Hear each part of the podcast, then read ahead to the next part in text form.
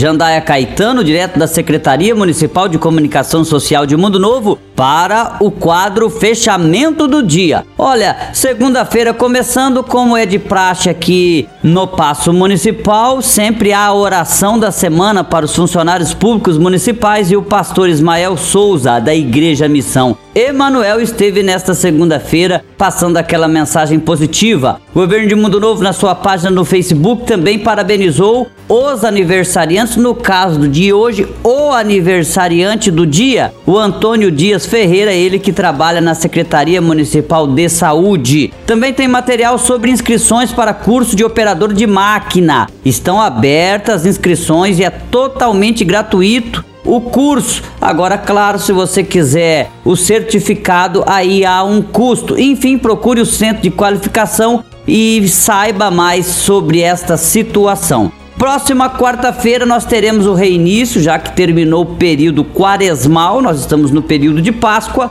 com a volta da oficina de dança, que é o popular bailão dos idosos no Conviver da Alto Conceição. Então, na próxima quarta-feira vai marcar a volta deste bailão. Às 13h30, o ônibus passa nos bairros, nos pontos já pré-estabelecidos, pegar os idosos que são cadastrados no Conviver da Alto Conceição. E às 14 horas se inicia essa oficina de dança. Lembrando que também vai comemorar os 93 anos de um frequentador assíduo do conviver, que é o senhor Albertino Stocker. Para terminar, a gente traz aqui a informação que a gestão e planejamento está gerindo o presente e programando o futuro. É uma prestação de contas dessa Secretaria Municipal de Gestão e Planejamento que tem a Dacildo Oliveira como o seu secretário. A gente também traz um material da Coordenadoria de Estradas e Rodagens. Houve manutenção da Estrada do Jatinho, do Pesque Pague e Buscapé. Hoje também manutenção na via de terra, descendo a Capela Mortuária, ali descendo a Avenida Brasil. E a sequência do trabalho ainda vai apontar para terminar a Estrada do Jatinho e iniciar o bairro Copagril, as ruas que ainda não foram asfaltadas e depois se encaminhar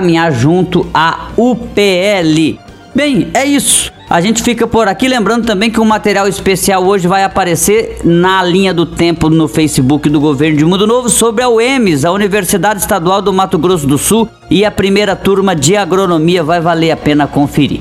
Obrigado, a gente volta amanhã com mais um fechamento do dia.